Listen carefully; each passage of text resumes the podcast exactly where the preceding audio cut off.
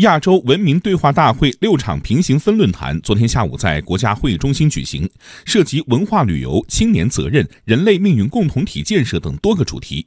分论坛中都有哪些精彩言论？来听央广记者丁飞、焦莹、王宗英、马欢、尤青的报道。我是记者尤青。什么是亚洲文明呢？中国社会科学院院长谢福瞻认为，多中心、多元化是亚洲文明的特征。亚洲是人类文明的发源地。在广袤的亚洲大地上，各国人民以智慧创造了形态各异的吹传文明，决定了亚洲文明多中心、多元化的特征。也正是这个特征，既形成了交流、包容、互鉴的亚洲文明传统，也构成了其不断进步发展的不竭动力资源。在我所在的亚洲文明互鉴与人类命运共同体构建分论坛上，亚洲合作对话秘书长班迪林沙军还透露，目前亚洲合作对话机构已经建立。见证。中国和联合国教科文组织。我是记者王宗英。这是昨天维护亚洲文明多样性分论坛上，中国和联合国教科文组织签署丝绸之路青年学者资助计划信托基金协议的现场。未来，中方将提供一百万美元，资助三十五岁以下各国青年学者进行丝绸之路学术研究和交流。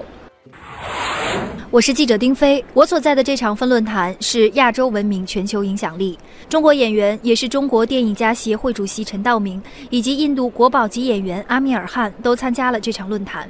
如何传播亚洲文化呢？陈道明说，人们对欧美文化的了解很多来自于电影，但亚洲目前做的显然不够。只有我们了解了，我们和谐了，我们才能够把亚洲文化推向世界。阿米尔汗则进一步提出，我们需要什么样的影响力的思考？我的观点就是，我们要保持自己独有的特色，坚持自己的想法。亚洲想要扩大影响力，就要用它独有的文化来影响更多的人。文明如何交流，如何传承呢？我是记者马欢。从文化旅游与人民交往分论坛上，我们了解到这样一组数据：二零一八年，我国有近五千万人次的出境游客前往亚洲国家，同时还接待了将近四千万亚洲各国游客入境。文明的传承离不开青年人，在亚洲文明传承与发扬的青年责任分论坛上，新加坡文化、社区及青年部部长傅海燕希望青年人的友谊和伙伴关系能成为一种善良的力量，推动亚洲文明的发展。我是记者焦莹。亚洲国家治国理政经验交流的分论坛上，国家创新与发展战略研究会会长郑必坚。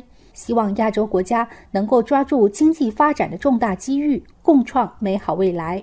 泰中友好协会主席、泰国前副总理龚塔帕朗西则表达了对各国之间更紧密沟通交流的心愿。